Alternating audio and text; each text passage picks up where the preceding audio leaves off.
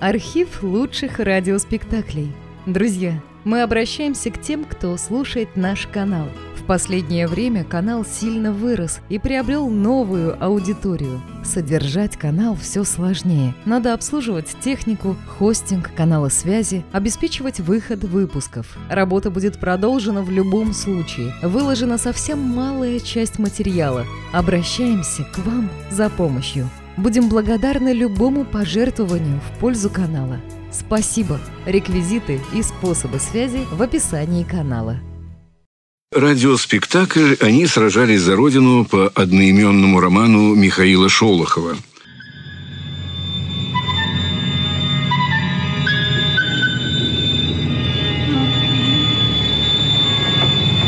На синем, ослепительно синем небе полыхающее огнем июльское солнце. Да редкие, раскиданные ветром, неправдоподобные белизны облака. На дороге широкие следы танковых гусениц, четко отпечатанные и перечеркнутые следами автомашин. А по сторонам – Словно вымершая от зноя степь. Устало полегшие травы, Тускло безжизненно блистающие солончаки, Голубое и трепетное марево над дальними курганами. И такое безмолвие вокруг, что издалека слышен посвист суслика — и долго дрожит в горячем воздухе сухой шорох красных крылышек перелетающего кузнечика.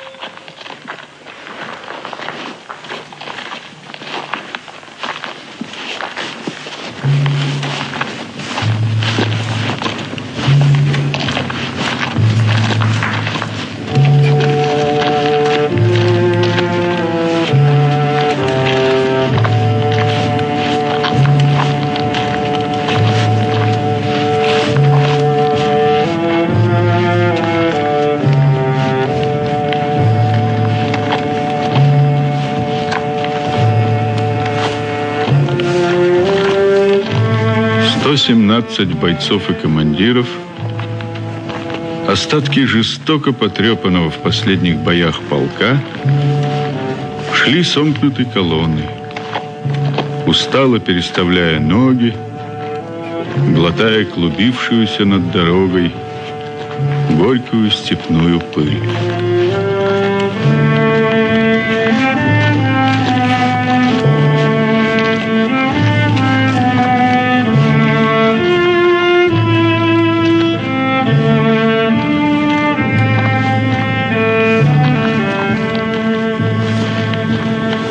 Должен бы привал тут быть. Ну, а как же иначе? Махали с утра километров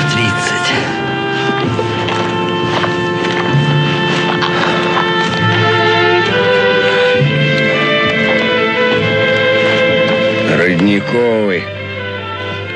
Ледяной водицы по пол ведра бы на брата.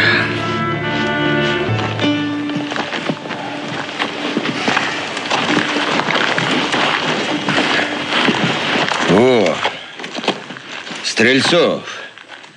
Микола, смотри. Да ведь это наша кухня. Вон там, под хуторком-то этим. А, подымай нос выше. А. И привал у нас будет, и речка с водой, и Петька Лисиченко с кухней. Какого уж тебе еще хрена надо, а?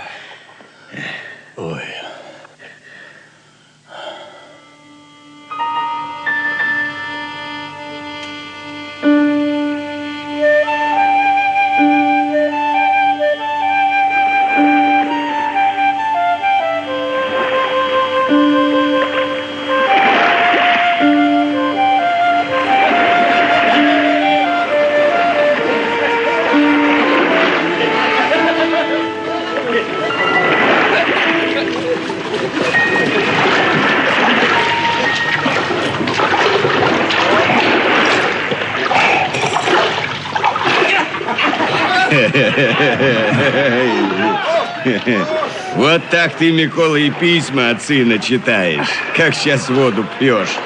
Прочтешь немного, оторвешься и опять за письмо. А я не люблю тянуть. Я на это нетерпеливый. Ну давай ведро, а то опухнешь. На, пей.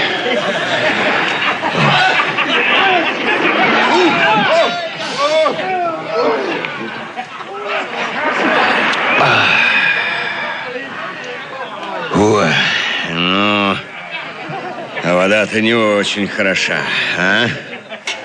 Соли можно бы и поубавить. Будешь еще пить? Нет. А? Нет, Звягинцев, не буду. А? Ну, давай сядем. Отдохнем малость. Фу. А я вот смотрю, тебе все больше сынок письма пишет. А от жены писем что-то не примечал. Ты не вдовой? Нет у меня, нет жены, Иван. Разошлись. М-м. Давно? В прошлом году. Вот как. А дети с кем же? У тебя их никак двое? Двое. Они с моей матерью живут.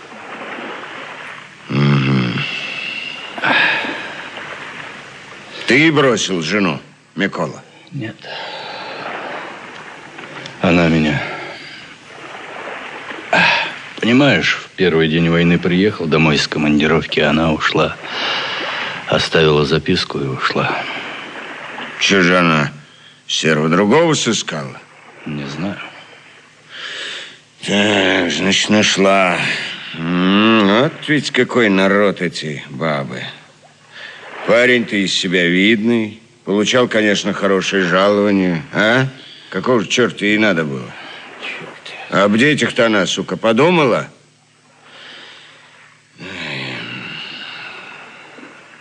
А ты брось, Микола, горевать о ней. Отвоюем, тогда видно будет. Главное, дети у тебя есть. Дети, брат, сейчас главная штука.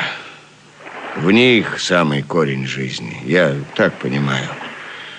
Да, им придется налаживать порушенную жизнь. Война-то, вон, разыгралась нешуточная.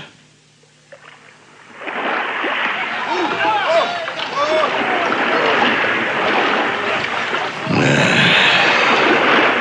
А женщины, скажу я тебе откровенно, самый невероятный народ. Иная в три узла завяжется, а своего достигнет. Ужасно ушлое животное женщина. Я, брат, их знаю. О, вот ты мою, к примеру, возьми. Восемь лет мы с ней жили как люди. Работала она прицепщиком на тракторе. Никаких фокусов не устраивала. А вот последние два года испортилась. Ну, а испортилась, прямо скажу, через художественную литературу. А, повадилась читать разные художественные книжки. С этого и началось, да.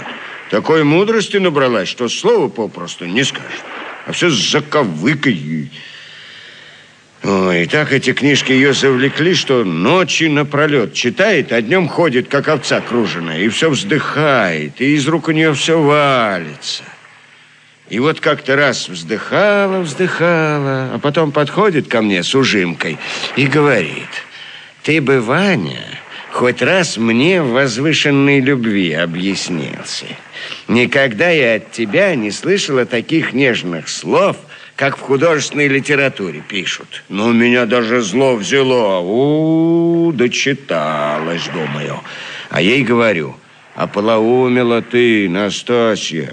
Десять лет, почитай, живем с тобой, трех детей нажили. С какого же я пятерика должен тебе в любви объясняться? Да у меня и язык-то не повернется на такое дело. Я с молоду никому в нежных словах не объяснялся. А все более, больше руками действовал. А сейчас и вовсе не стану. Не такой уж я дурак-то, как ты думаешь, ну? И ты бы, говорю, вместо того, чтобы глупые книжки читать, за детьми лучше присматривала. Не, ну ты подумай, Микола, ну разве это дело? Я... Нет, я, конечно, не против культурных развлечений. Я и сам люблю почитать хорошую книжку. Какой Про моторы там написано. Были у меня разные интересные книжки. И уход за трактором, и книга про мотор внутреннего сгорания, и установка дизелей на стационаре. Не говоря уже про литературу о комбайнах. Ой, сколько раз бывало просил. Возьми, Настасья, прочитай про трактор. Очень завлекательная книжка с рисунками, с чертежами. Тебе надо это знать, ты же прицепщиком работаешь. Что? Думаешь, читала она? Черта с два. О, ей художественную литературу, художественную вот подавай. Да такой, чтоб оттуда любовь лезла, как опара из горшка. Вот так, братец ты мой. Семейная жизненка и шла у нас с раскорякой до той поры, пока меня в армию не призвали. А ты думаешь, сейчас в разлуке мне легче? О, как бы не так. Скажу тебе откровенно и по секрету. Никак переписку со своей Настасьей Филипповной не налажу. Не выходит, да и все. Ну, хоть слезай, плачь. Еще под Харьковом были.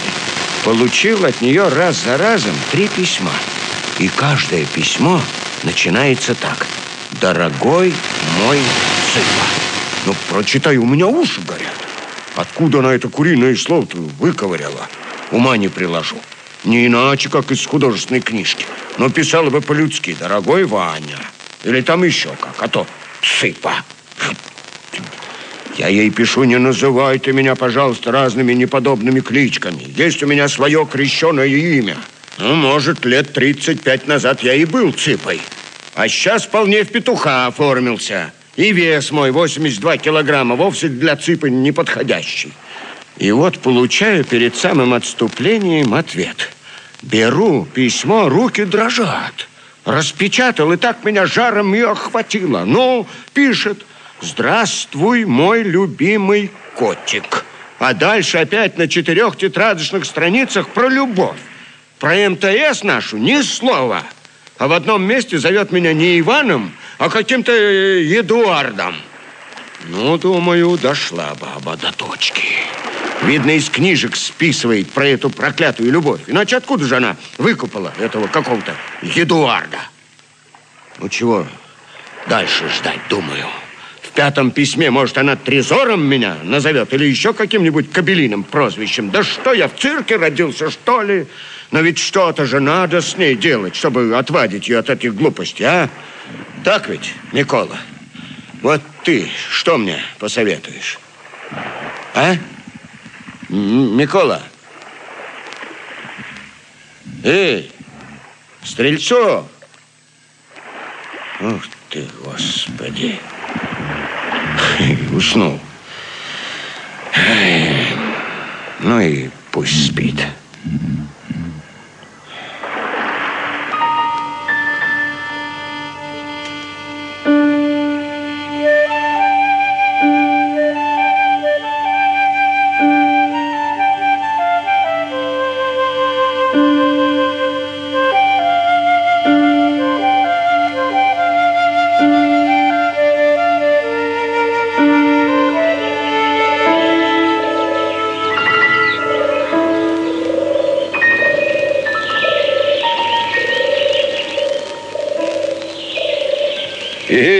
Лопахин, дай прикурить, Петруша. Огонька не жаль.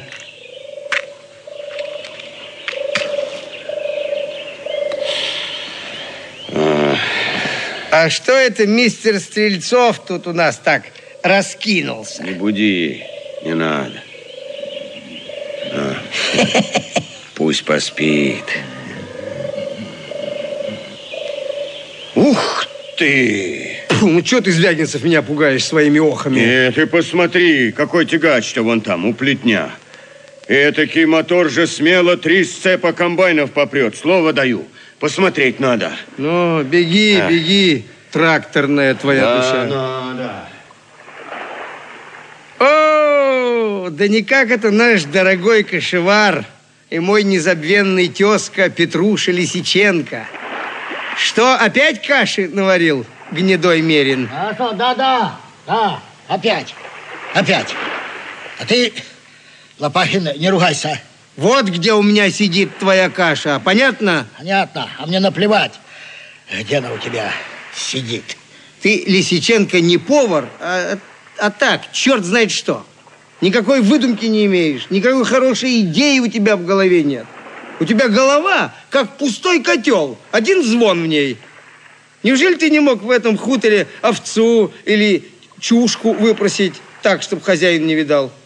Щей бы хороших сварил, второе сготовил. А тебе что, антрикота захотелось, да? Или, может, свиную отбивную? Да, из тебя бы отбивную сделать. Больно уж материал подходящий. Разъелся, как интендант второго ранга. Ты э, поосторожнее, Петька. А ведь у меня, знаешь, кипяток под рукой. В медсанбат-то ходил? Ходил. Ну и что? А ничего. А там была одна славненькая. Что, не клюнула? Я и не старался, чтобы клюнула. Ты-то брось. Я же видел, как ты сапоги травой начищал и медаль свою тряпочкой надраивал. Не помогло. Стал, да? Не помогла и медаль. Да как она тебе поможет? Будь у тебя, ну, допустим, орден. Вот тогда другое дело. А то подумаешь, не видел. Медаль за отвагу. Эй, да там, браток, не с такими орденами попадаются. Дурак. Говорю тебе, что и в мыслях ничего не держал, а так просто прошелся по хутору. После твоих харчей не очень-то разгуляешься. В последнее время я до того отощал, что даже жену во сне перестал видеть. А? А что ж тебе Да. снится, герой? Постные сны вижу. Всякая дрянь снится, вроде твоей каши.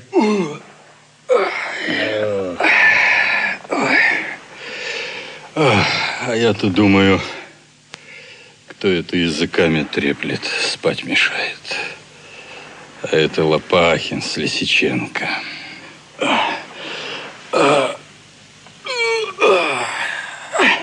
А, как изволили почевать, почтенный мистер Стрельцов. Иди вон, с поваром толкуй, у меня голова болит. Все ясно. Подавленное настроение в результате нашего отступления. Жар и головная боль. Ай, пойдем-ка, Коля, искупаемся до обеда. А то ведь скоро трогаться. Наши ребята из речки не вылазят. Ну, пойдем. Ой, ой. Ой. Ах, ах, хорошая пруденская водичка.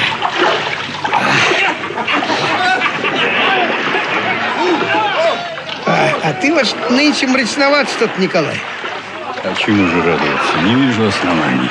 А какие тебе еще основания, Стрельцов? Живой? Живой. Ну и радуйся. Смотри, денек-то какой выдался. Солнце, речка. О, кувшинки плавают. Красота да и только.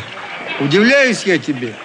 Старый уж солдат, почти год воюешь, а всяких переживаний у тебя, как у допризывника. Ты что думаешь, если дали нам духу, так это уже все? Конец света? Войне конец? Причем тут конец войне? Вовсе я этого не думаю. Но относиться легкомысленно к тому, что произошло, не могу. А ты именно так и относишься. И делаешь вид, будто ничего особенного не случилось. Для меня ясно, что произошла катастрофа.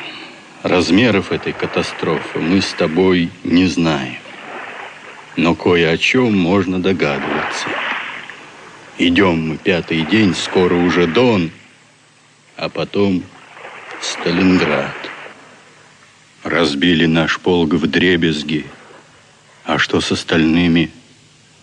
С армией? Ясное дело, что фронт наш прорван на широком участке. Немцы висят на хвосте, только вчера оторвались от них, а все топаем. И когда упремся, неизвестно. Ведь это же тоска, вот так идти и ничего не знать. А какими глазами провожают нас жители, с ума сойти можно. От всего этого душа с телом расстается. А ты проповедуешь. Живой, молною радуйся. Солнце, кувшинки плавают. Иди ты к черту со своими кувшинками. Мне на них смотреть-то тошно. Ты вроде дешевого бодрячка из плохой пьески. А я не вижу оснований, чтобы мне по собачьему обычаю хвост между ног зажимать. Понятно тебе? Бьют нас? Значит, по делам бьют. Воюйте лучше, сукины сыны. Цепляйтесь за каждую кочку на своей земле. Учитесь врага бить так, чтобы заикал он смертной икотой. А если не умеете, не обижайтесь, что вам морду в кровь бьют и что жители на вас неласково смотрят. Чего ради они будут нас с хлебом солью встречать? Говори спасибо, что хоть в глаза не плюют. И то хорошо. А тебе вот что скажу. При мне ты, пожалуйста, не плачь. Все равно слез твоих утирать не буду. У меня руки за войну стали жесткие.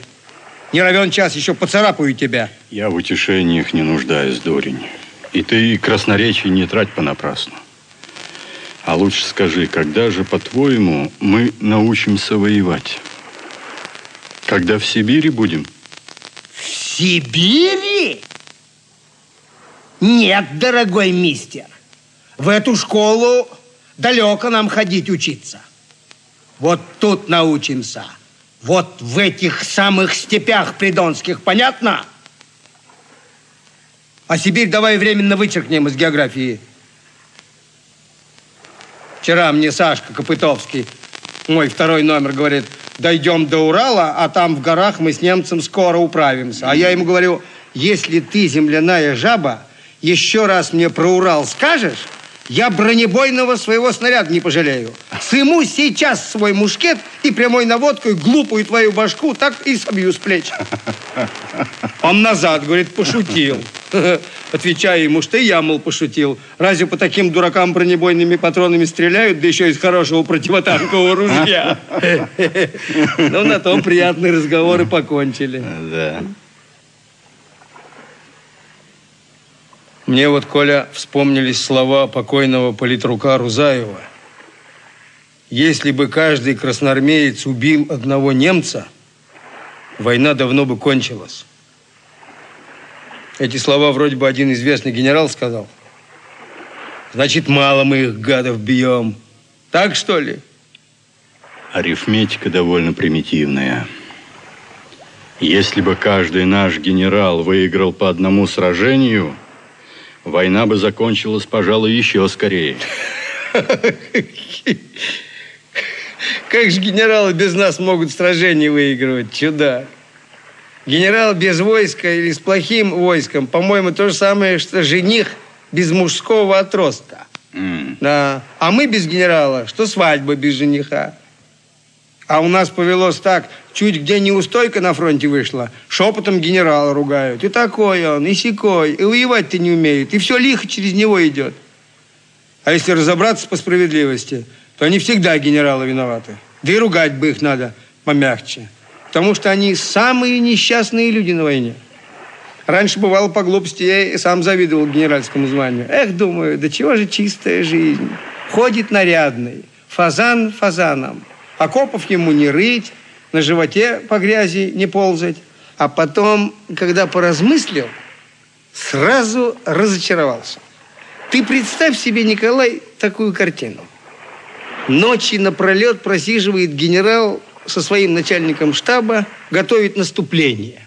Не ест, не спит, все об одном думает. Все ему надо предусмотреть, все предугадать.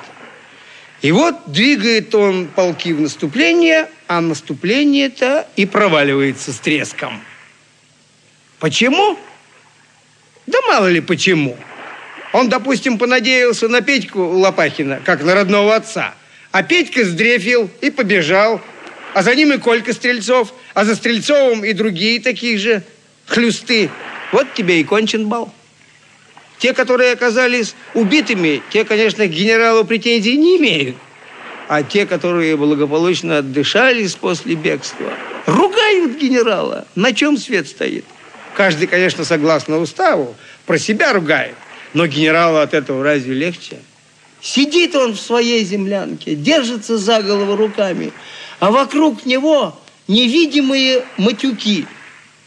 Тысяча матюков, как бабочки вокруг лампы порхают. А тут еще звонок по телефону. Вызывают бедного генерала по прямому проводу из Москвы. И волосы поднимают на голове генерала красивую его фуражку. Но говорят ему, допустим, так. Что же это вы, Иван Иванович, так бездарно воюете? Деньги государственные на вас тратили, учили, обували, одевали, поили, кормили, а вы такие номера откалываете. Как же это так у вас получилось, что вы наступательную операцию сорвали? Потрудитесь объяснить. Тихий такой голос говорит, вежливый. А у генерала от этого тихого голоса одышка начинается. И пот по спине бежит в три ручья. Так что нет, Коля, ты как хочешь, а я генералом не желаю быть. При всем моем честолюбии не желаю и баста. И если бы меня вдруг вызвали в Кремль и сказали, берите, товарищ Лопахин, на себя командование Энской дивизией, то я бы побледнел бы с ног до головы и категорически отказался.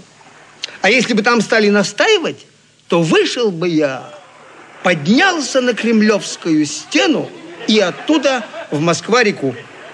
Вот так.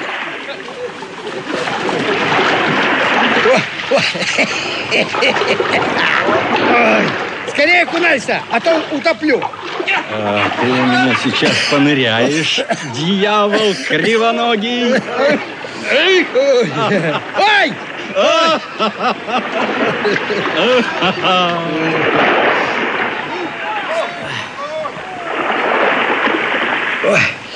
А, да чего же здорово, будто заново на свет народился.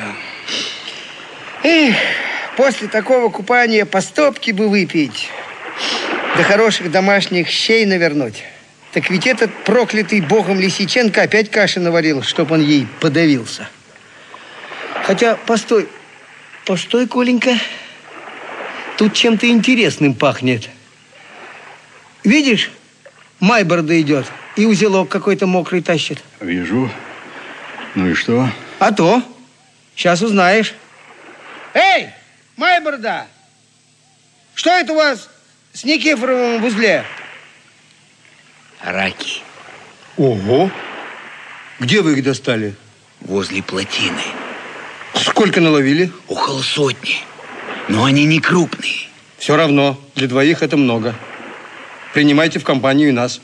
Э, бе- берусь достать ведро и соли. Ну и чтобы все честь по чести, а, обрадую вас. Найдется у меня и по рюмке водки на нос.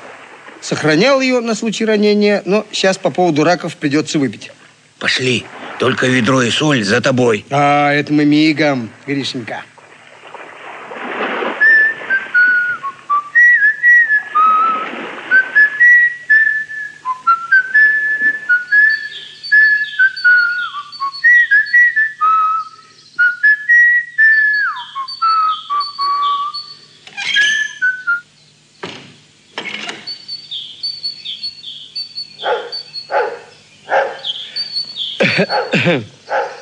А что, мамаша, не добуду ли я у вас ведро и немного соли?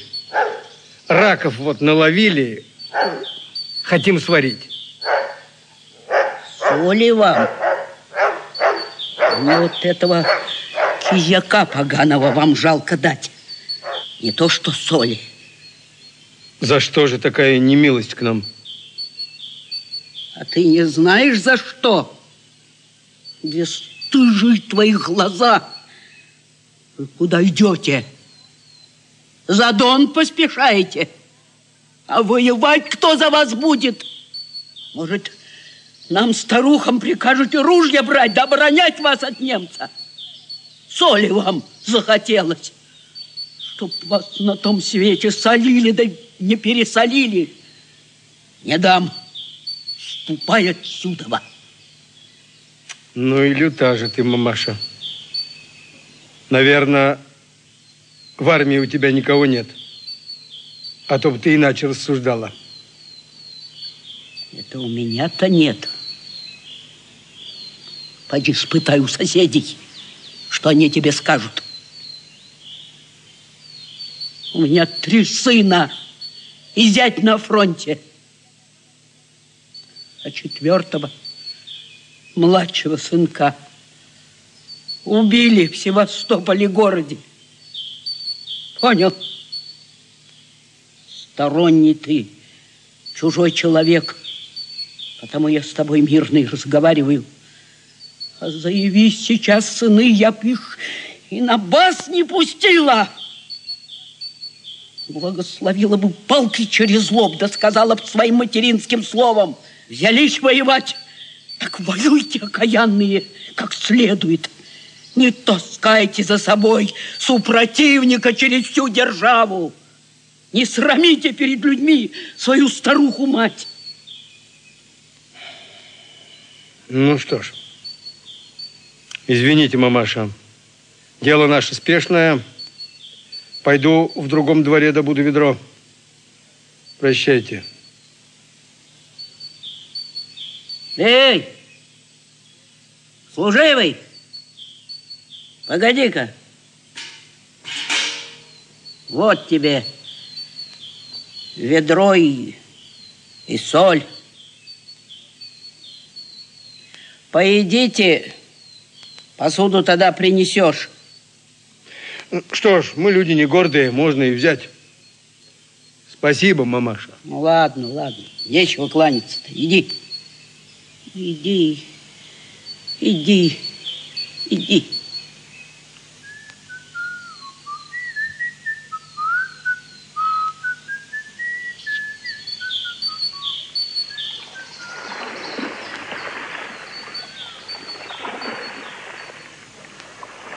Что-то долго не идет наш бронебойщик. Видно, никак ведра не выпросит. Не успеем мы стрельцов раков своих сварить. Успеем. Да вон он идет, Лопахин-то. Ой, ой, ну и жарища, прямо адово пекло. Вот, Майборода, бери ведро. А вот тебе и соль. Ну, разводи огонь. Что ж ты так долго там пробыл? Да старушка такая веселая, разговорчивая попалась. Никак не уйдешь. Все-то ее интересует, кто мы, да откуда, да куда идем. Прямо прелесть, а не старушка. Сыны у нее тоже в армии. Ну, она увидела военного и, конечно, растаяла, угощать затеяла, сметану предлагала. И ты отказался? Что я, странник или нищий какой, чтобы у бедной старушки последнюю сметану сожрать? Напрасно отказался. За сметану можно было бы ей деньги заплатить. Вот я и не знал, что это такой любитель сметаны. А то бы, конечно, взял. Ну, да это дело-то поправимое. Обратно ведро я не понесу. Хватит с меня этого удовольствия. А ты отнесешь. Кстати, и сметаны попросишь. Старушка такая добрая, что и копейки с тебя не возьмет. Ты только не вздумай предлагать ей деньги, а то обидишь ее. Она мне так и сказала. До того мне жалко отступающих бойцов, что все готово им отдать. Ну, пошли, а то раки наши подохнут к черту.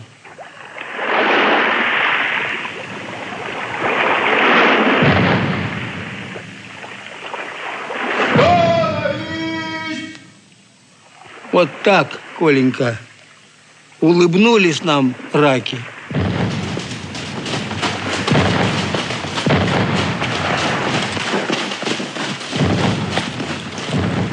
Товарищи, получен приказ занять оборону на высоте, находящейся за хутором на скрещении дорог.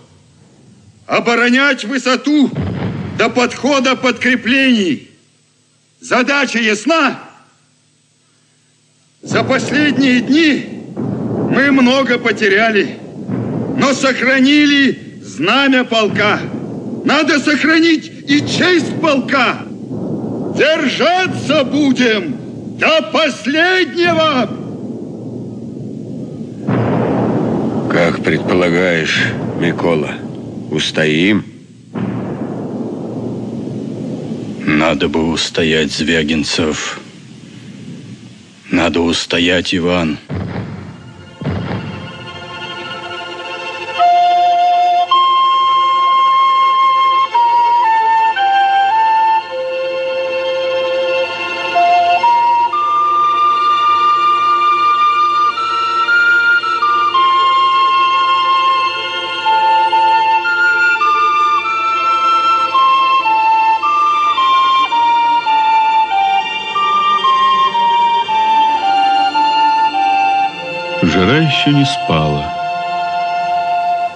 Солнце по-прежнему нещадно калило землю. Горький запах вянущей полыни будил неосознанную грусть. Устало привалившись спиной к стене окопа, Николай Стрельцов смотрел на бурую, выжженную степь, густо покрытую холмиками старых сурчиных нор, наскользившего над верхушками ковыля, такого же белесого, как ковыль, степного луня. В просветах между стебельками полыни виднелась непроглядно густая синева неба. А на дальней возвышенности, в дымке, неясно намечались контуры перелесков, отсюда казавшиеся голубыми и словно бы парящими над землей.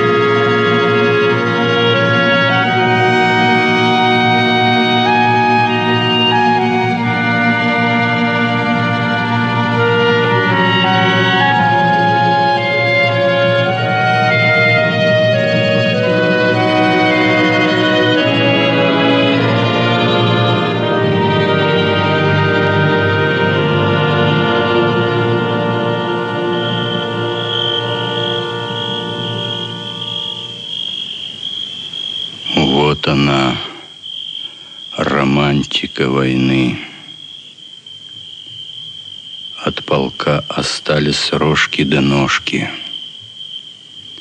Сохранили только знамя. Несколько пулеметов и противотанковых оружий до кухню.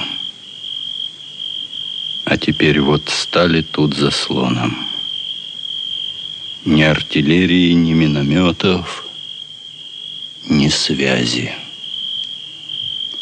Интересно, от кого Голощеков получил приказ? От старшего по званию соседа. А где он, этот сосед? По степям бродят какие-то дикие части, обстановки не знает, должно быть, и сам командующий фронтом. И нет сильной руки, чтобы привести все это в порядок.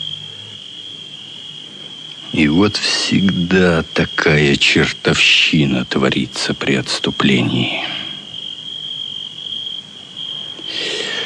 Э, да черт с ним. Скорее к развязке. Вот окопались, так уж отыграемся сегодня на фрицах. Ох, отыграемся же. Лишь бы патронов хватило. Народ остался в полку бывалый. Большинство коммунисты, да и командир хорош. Продержимся.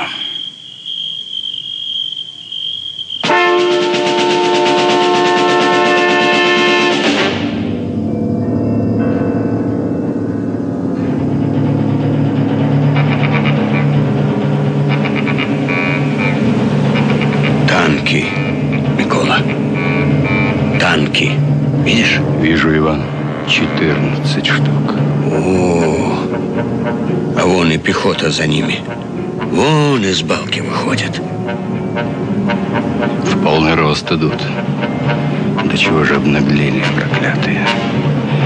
Но мы вам сейчас устроим встречу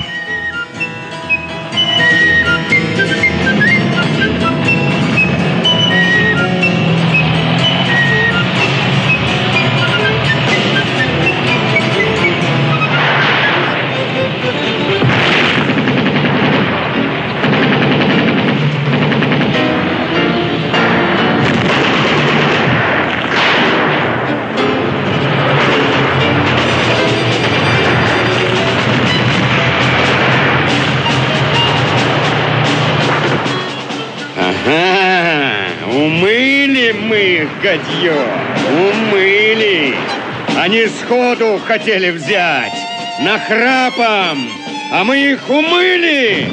Здорово мы их умыли. Пускай опять идут, мы их опять умоем.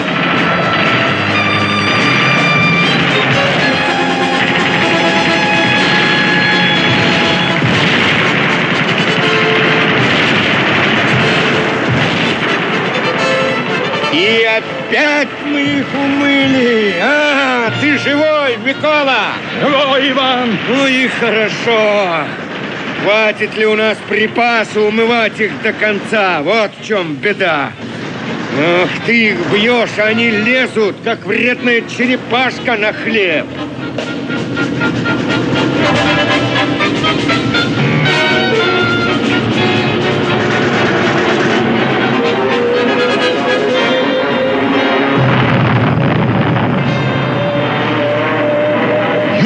Юнкерсы!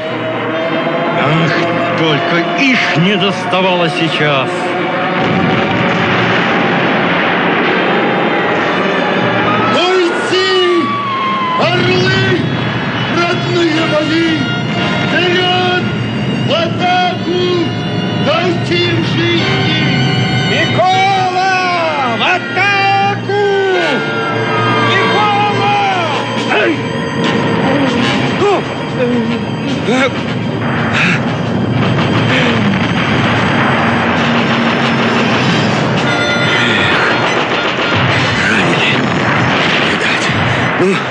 Полежи пока тут, браток.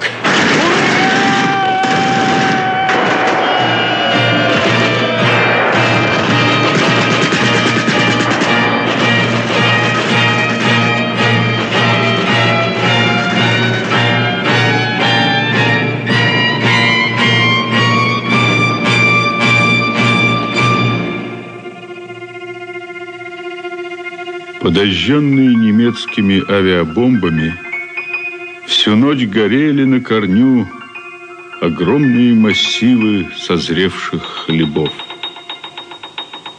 Всю ночь в полнеба стояло багровое, немеркнущее, трепетное зарево.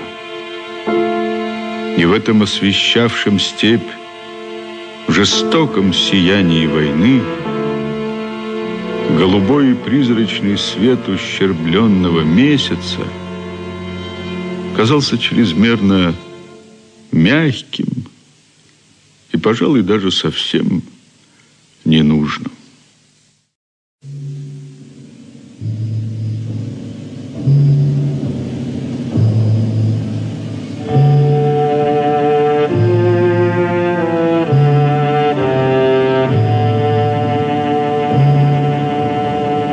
Запах гари вместе с ветром перемещался на восток, неотступно сопровождая отходивших к дону бойцов, преследуя их, как тягостное воспоминание.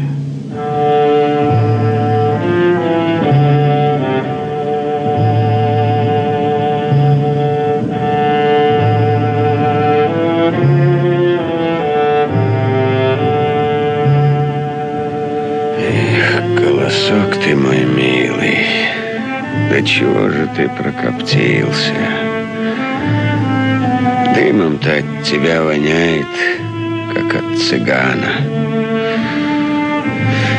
Вот что с тобой, проклятый немец, окостенела и его душа сделал. Но подожди, немец, я непременно доживу до того дня, когда по твоей поганой земле с дымом пройдемся. И погляжу я тогда, гад ты ползучий и склизкий, каким рукавом ты будешь слезу у себя вытирать. Должен я этого достигнуть, потому что невыносимо злой я на тебя.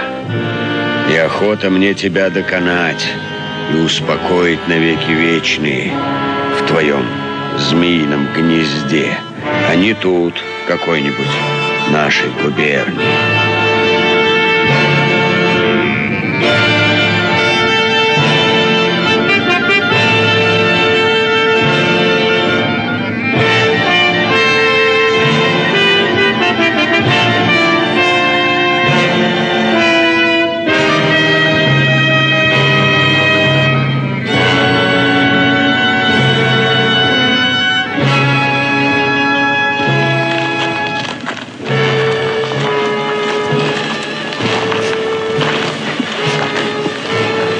Что это ты, Звягинцев, бормочешь, как Тетерев на таку? Подсчитываешь, сколько хлеба сгорело? Брось, не мучайся. На эти убытки у тебя в голове цифр не хватит, комбайнер. Тут профессора математики надо приглашать. А ты мне не начальство, Лопахин, чтоб воспрещать. Ошибаешься, дружок. Именно я теперь и начальство над тобой. И это почему же такое ты оказался в начальниках? Головой надо думать, а не этой железкой. Почему я начальство над тобой? Ну, А вот почему. При наступлении командир находится впереди. Так? При отступлении сзади. Так? ну, Когда высоту за хутором обороняли, мой окоп был метров на 20 вынесен впереди твоего. А сейчас вот я иду сзади тебя. Теперь и пораскинь своим убогим умом, кто из нас начальник, ты или я? Заметь еще, от полка остались одни мелкие осколки. Если еще малость повоевать с таким же усердием, отстоять еще одну-две высотки, то как раз останется нас в полку трое. Ты да я, да повар Лисиченко. А раз трое нас останется, то окажусь я в должности командира полка. А тебя, дурака, назначу начальником штаба. Но уж если кроме Петьки Лисиченко в составе полка останется еще хоть немного бойцов, то не видать тебе должности на штаба, как своих ушей. Да, тогда самое большее, на что ты можешь рассчитывать, ну, это должность адъютанта при моей высокой особе. Будешь у меня по совместительству э, адъютантом и ординарцем. Сапоги будешь мне чистить, за обедом и за водкой на кухне бегать. Ну, и все такое прочее по хозяйству. балалайка ты, Лопахин. М, Пустой человек. Не дай бог под твоим командованием служить. От такой службы я бы на другой же день удавился. А ну, поаккуратнее выражайся, а то и в ординарце не возьму. Горе у тебя когда-нибудь было, Лопахин? Я свое горе на выставку не выставляю. А какое же у тебя, к примеру, горе? Обыкновенное по нынешним временам. Белоруссию у меня немцы временно оттяпали. Украину, Донбасс. А теперь и город мой, небось, заняли. А там у меня жена. Отец старик. Шахта, на которой я с детства работал. Товарищей многих за войну я потерял. Навсегда. Понятно тебе? Вот видишь, какой ты человек. Эдкое горе у тебя, а ты все шутки шутишь. И после этого можно считать тебя серьезным человеком. Нет, пустой ты человек. Одна внешность в тебе, а больше ничего нет. Удивляюсь я, как это тебя бронебойщиком поставили. Бронебойщик – это дело серьезное, не по твоему характеру. А характер у тебя веселый, ветреный. И, скажем, в духовом оркестре на какой-нибудь трубе играть, в медные тарелки бить или в барабан деревянной колотушкой стукать было бы для тебя самое подходящее дело. Звягинцев, опомнись. Скажи, что эти глупости ты с просонок говоришь. Да, иначе влетит тебе от меня. Я вот назло тебе командиром стану. Вот уж тогда я из тебя дури выбью. Ведь вот Коля Стрельцов, перед тем, как его в госпиталь отправили, мне так и сказал. Присмотри, говорит, за этой полудурой, за Звягинцевым. А то не равен час, еще убьют его по глупости. Ну, вот я и оберегаю тебя. Дай, думаю, заговорю с ним. Отвлеку его от мрачных мыслей. А теперь и сам не рад, что затронул тебя. Теперь уже я думаю, чем бы тебе рот заткнуть, чтобы ты помолчал немного. Сухаря пожевать хочешь? Дай один. На два. Только замолчи и не спорь со мной. Ужасно не люблю, когда подчиненные мне противоречат. Вот Микола Стрельцов был настоящий, серьезный человек. Не то, что ты, пустозвон. Это ты врешь, что он меня полудурой назвал. Он меня невыносимо уважал, и я его также. Вот из него бы вышел командир, потому что человек он самостоятельный на слова, шибко грамотный, агрономом до войны работал. Его за серьезность характера даже жена бросила. А ты что есть такое? Шахтер, угольная душа. Ты только уголь ковырять и можешь. Да из длинного своего ружья стреляешь кое-как. С грехом пополам. Пополам.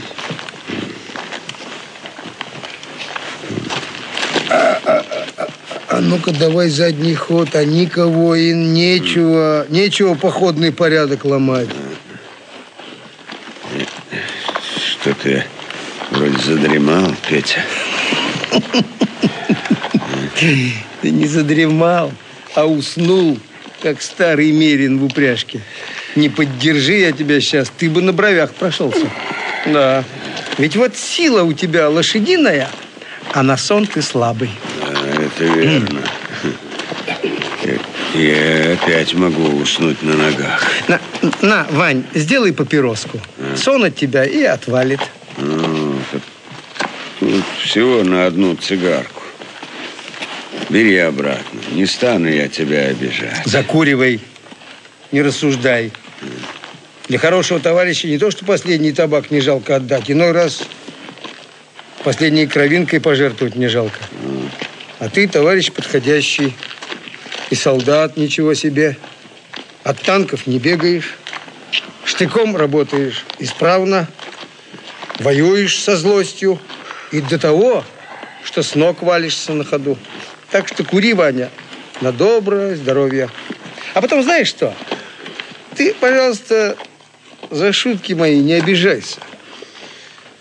Может быть, мне с шуткой-то и жить, и воевать легче. Тебе же это неизвестно.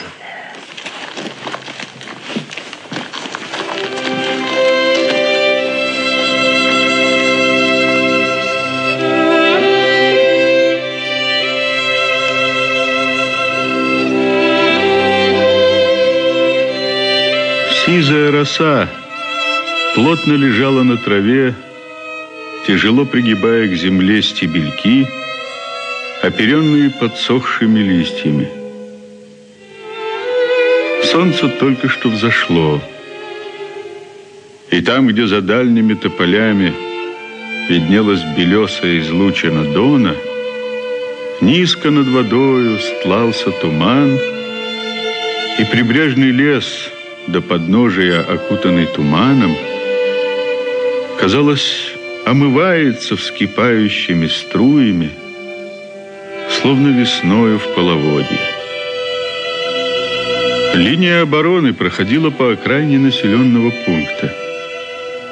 Сведенные в роту остатки полка занимали участок неподалеку от длинного, крытого красной черепицей здания с примыкавшим к нему большим разгороженным садом.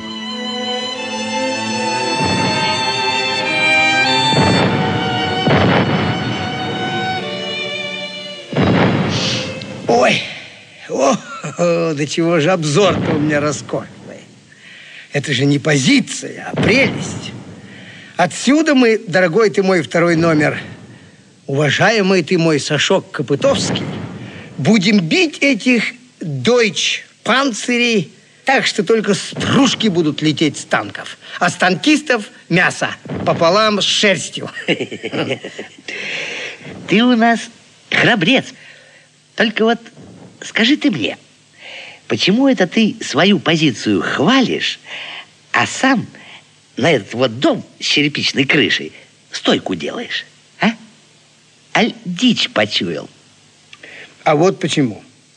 Ты, Сашка, ты побудь тут на страже интересов Родины, а я на минутку смотаюсь в это черепичное заведение, потому как предчувствие у меня такое, что в этом доме можно добыть к завтраку кое-что привлекательное.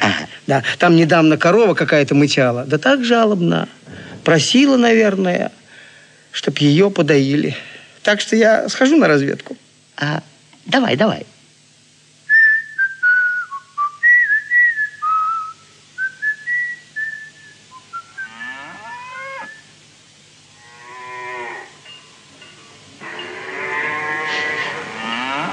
Здравия желаю. Здрасте, ежели не шутите. А что же это я вижу? Неужто еще коровушек не переправили за Дон? М? Коровы-то, наверное, хорошие у вас. Породистые. На коров не жалуемся. Да вот больно скоро вы, лихие вояки, добежали до нашего хутора. А теперь немец вторые сутки на мост бомбы кидает. А тут военных машин всяких набилось тысячи. Он около моста.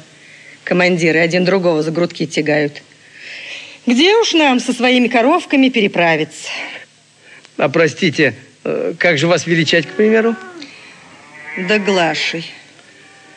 Так я что хочу сказать, Глаша. Вы особенно-то не волнуйтесь. Наш геройский полк взялся держать оборону, значит, можете быть уверены, что немец сходу на ту сторону Дона не перескочит. Мы им на этой стороне еще кровишки как следует пустим. Ага, стало быть, это ваша часть засадом окопов нарыла. Так точно, Глаша. Роем, стараемся вовсю. А тут во рту все пересохло. Молочка пресного нельзя ли у вас добыть? И- или хотя бы масла сливочного? Ну что же, пойдемте вот в ледник.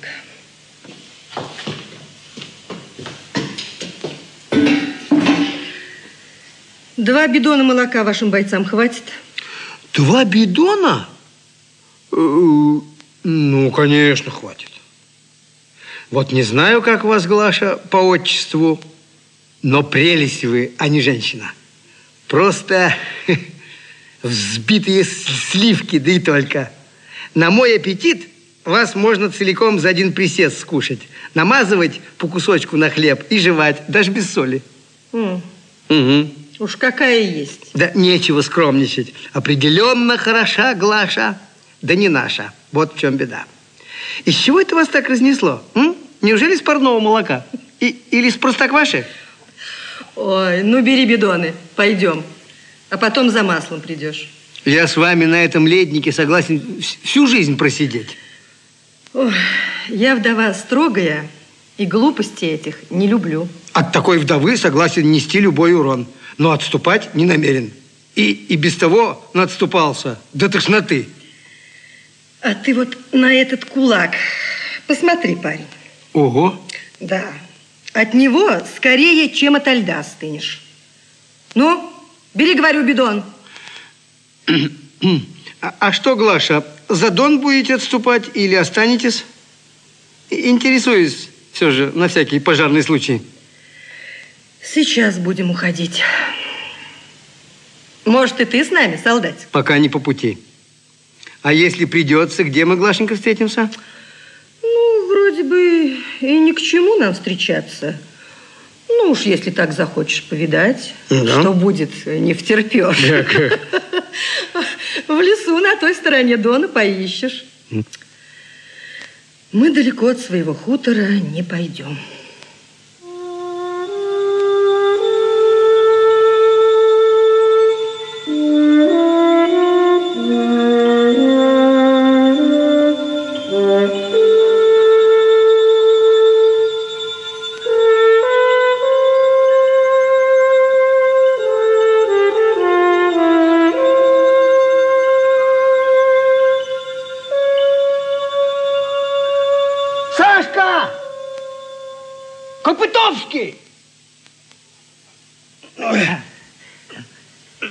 Вот, держи бидоны. Распределишь между бойцами по котелку на брата, а я побегу еще за маслицем сбегаю. Старшина будет ругаться, не ходи. Я, может, и не пошел бы, но ноги сами меня несут. Там есть одна такая доярка, Глаша, что если бы не война, я согласился бы с ней всю жизнь под коровьим брюхом просидеть и за дойки дергать. За чьи дойки-то? Это не важно, Сашок. Это не важно.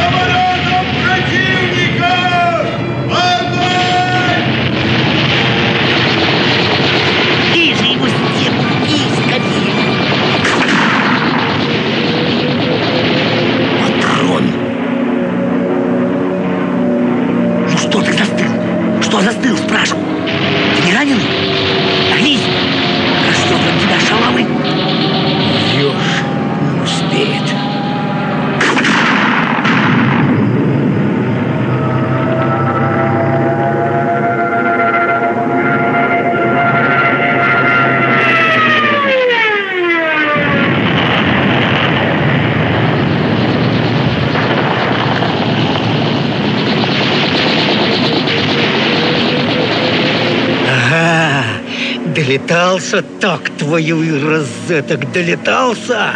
Вот как надо их бить. Ничего не скажешь. Ловко ты его долбанул, Петр Федотович. Думал, что уйдет, проклятый. Завалил бы за бугор, ну а там черт его знает. То ли упал он, то ли добрался до своего логова. А это дело надежное. Стукнулся тут, на виду, об землю. И гори на доброе здоровье.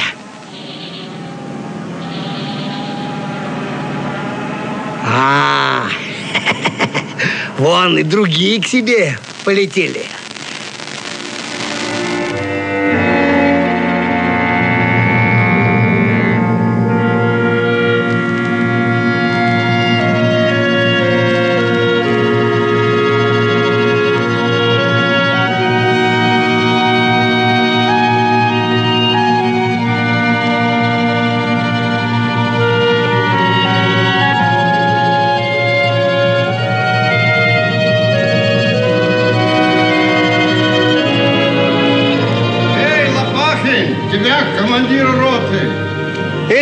Старшина! Иду!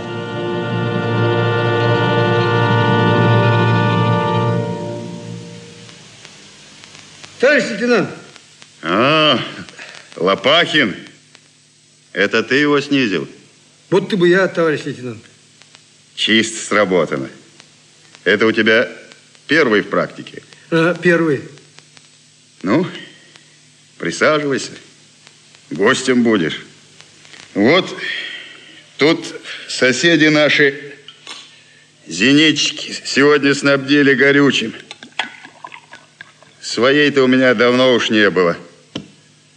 Ну что ж, поздравляю с удачей. Бери, выпей. Будь здоров.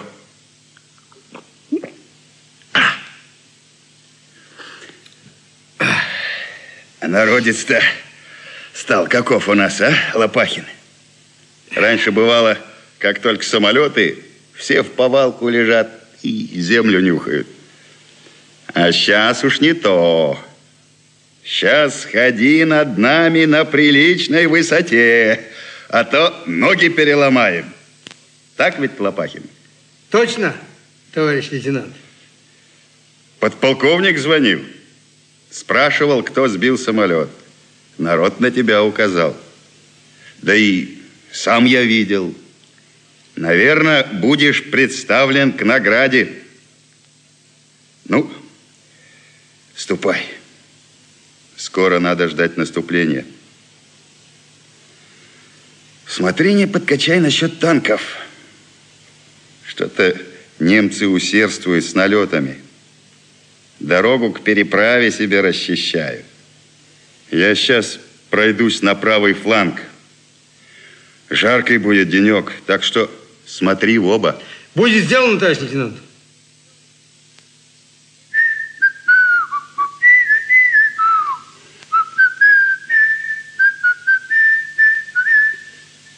Миленькое дело. Этого мне еще не хватало на старости лет. Лисиченко, ты? Здравствуйте. Как ваше здоровье? Наше вам. Благодарю вас. Стопайте дальше к чертовой матери. Я бы тебе ответил по всем правилам военной науки, но не для тебя берегу самые дорогие и редкостные слова. Ты мне ответь на один единственный вопрос. Какой дурак посадил тебя в эту ямку? И что ты в ней думаешь высидеть? И где кухня? И что мы сегодня будем жрать, по твоей милости? Никто меня сюда не сажал, приятель. Сам отрыл себе окопчик, сам а. и разместился тут. Ага. Да, а кухню бросил. Мне возле нее быть сегодня стало грустно. Ну, что тебе еще интересует, герой? Ты что же думаешь, что мы без тебя оборону не удержим? А вот именно попал в самую точку. Не понадеялся я на тебя, Лопахин, подумал, что дрогнешь в тяжелую минуту. А почему же ты белый колпак не надел? У генеральского повара колпак видел я на голове чистый-причистый. Почему не надел? Это кто ж у генеральского? А я для чего ж надел бы? Надо бы тебе его надеть, чтобы скорее тебя, толстого индюка, тут и убили. Меня убьют тогда, когда на твоей могиле, Петя, чертополох вырастет, ага. когда тебя земляная жаба титьку даст не раньше. Стукнул бы я тебя чем-нибудь тяжелым, но не хочу на такую пакость силу расходовать. Ты мне скажи раньше и без всяких твоих штучек. Что мы нынче жрать будем? Щи со свежей бараниной и с молодой капустой. Лисиченко, я сейчас перед боем очень нервный. И шутки твои мне надоели. Говори толком. Народ без горячего хочешь оставить? Гляди, ребята этого тебя не простят. Я первый могу хлопнуть по тебе прямой наводкой. Ведь ты понимаешь, кто мы есть без горячей пищи? Мы жалкие люди. Вот даю честное слово. У меня, например, и прицел становится не тот, и какая-то слабость в ногах, и в руках, знаешь, э, дрожь появляется. Так что иди, Лисиченко, иди, милый, отсюда поскорее и будь спокоен. Управимся тут без тебя. Напрасно ты меня уговариваешь, герой. С кухней на спине дом я не приплыву. Переправить по мосту ее тоже невозможно. Так что подорву я ее гранатой, когда надо будет. А сейчас пока в котле щи наваристые варятся. Возле моста бомба и овец несколько штук побила. Ну, я, конечно, одного волушка прирезал, не дал ему плохой смертью от осколка издохнуть. Капустки на огороде добыл, ну, воровски добыл, прямо скажу. Ну, и поручил двум легкораненым за щаби присматривать. Вот. Заправку сделал и ушел. Так что у меня все в порядке. Вот повоюю немножко, поддержу вас, а придет время обедать, уползу в лес. И горячая пища по возможности будет доставлена. Вот так. Вот ты, я вижу, доволен, герой. Но вместо твоих собачьих нежностей дай-ка мне одну гранатку, а? Может сгодиться на дело. Дорогой ты мой тезка, драгоценный ты человек. Воюй, пожалуйста, теперь сколько влезет. Разрешаю. Ну вот.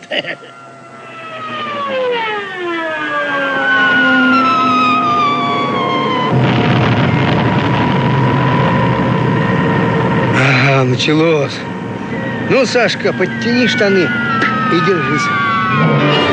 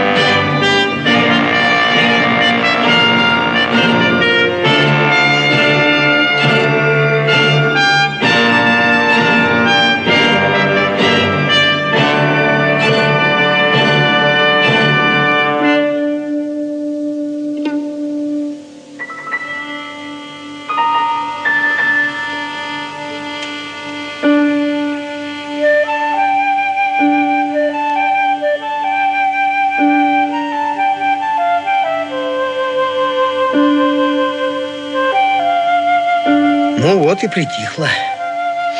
Что это ты, Сашенька, какой-то серый стал, а? Посереешь от такой жизни. А ты мужайся, дорогой, мужайся. Эй,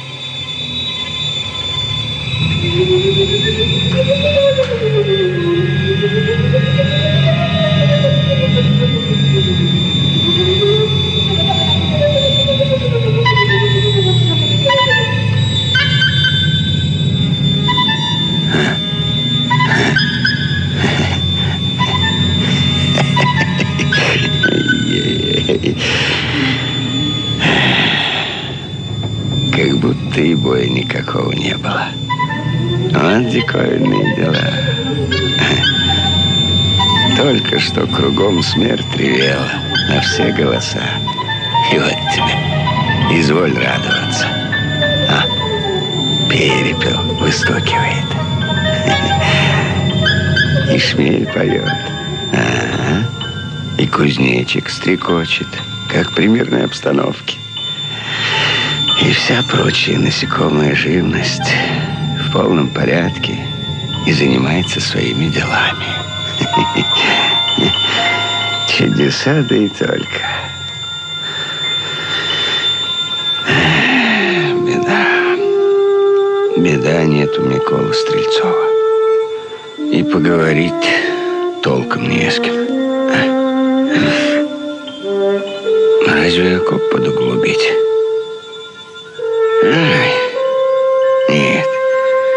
Обойдется и так. Не колодец же рыть на самом деле. Хм. Ну, а смерть, если захочет, и в колодезе найдет.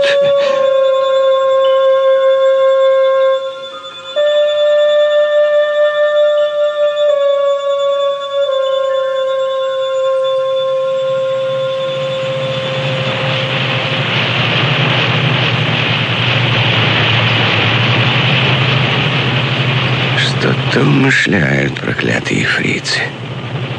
Видать, подкрепление тянут. О, какую пылищу подняли. Подтянут селенки и опять полезут. Ну, они упорные черти. Невыносимо упорные. Ну и мы не из глины деланные. Мы тоже научились умывать ихнего брата так, что пущай только успевают красную юшку под носом вытирать. Это им не сорок первый год. Побаловались сначала и хватит.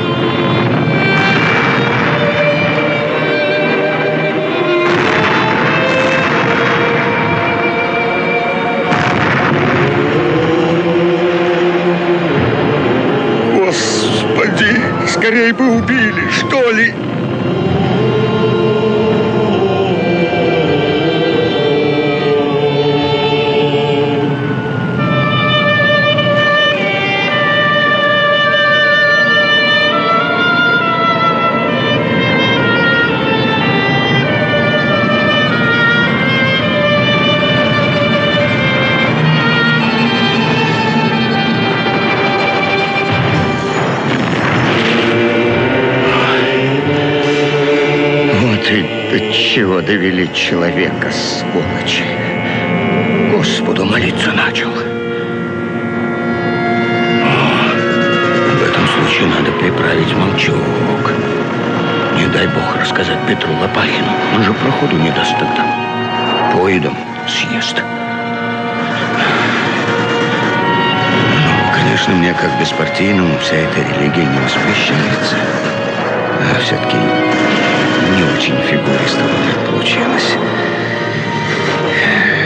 Хотя эка беда-то какая, что помолился немножко.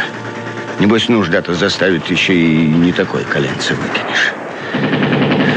Смерть-то она не родная тетка. Она стеру всем одинаково. Страшна и партийному, и беспартийному, и всякому иному прочему человеку.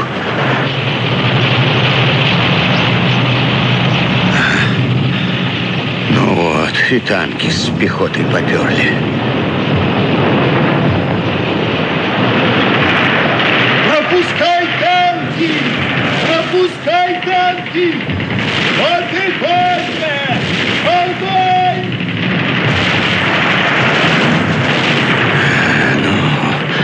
Сейчас в штыки. Орлы! Родные мои! В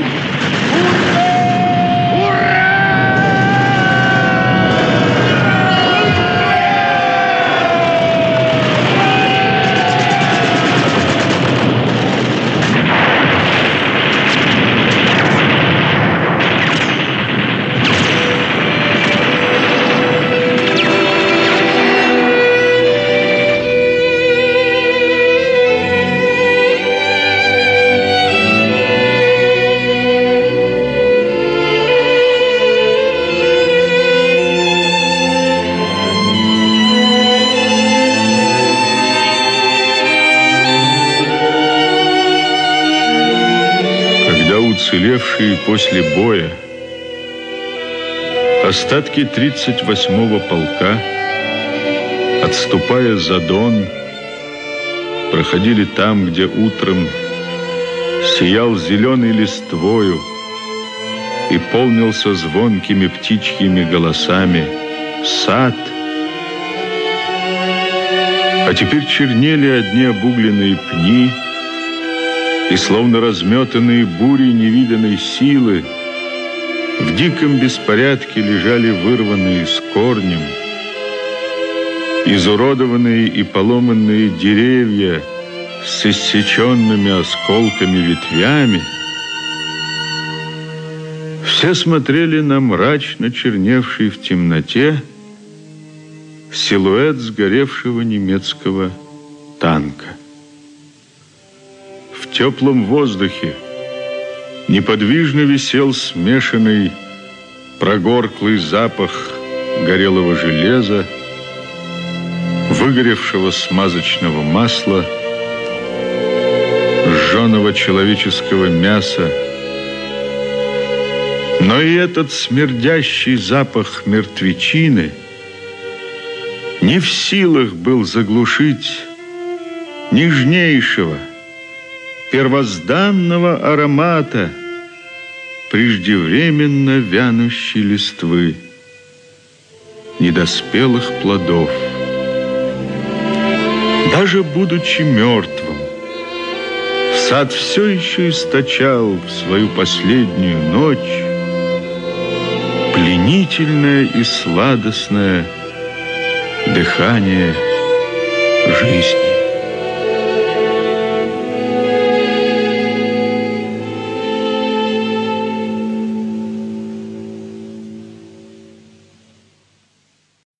Слушали радиоспектакль «Они сражались за Родину» по одноименному роману Михаила Шолохова. В нем были заняты народный артист СССР Кирилл Лавров, народный артист СССР Олег Борисов, народный артист России Иван Краско, народный артист СССР Николай Трофимов, артист Анатолий Гаричев, заслуженный артист России Михаил Данилов, народный артист России Андрей Толубеев, народный артист России Геннадий Богачев, народный артист России Георгий Штиль, народный артист России Всеволод Кузнецов, народная артистка России Мария Призван Соколова, заслуженный артист России Евгений Шевченко, народный артист России Борис Рыжухин, заслуженная артистка России Нина Альхина, артистка Инна Гаричева, артист Эммануил Шварцберг и артист Евгений Агафонов. Режиссер спектакля Евгений Агафонов –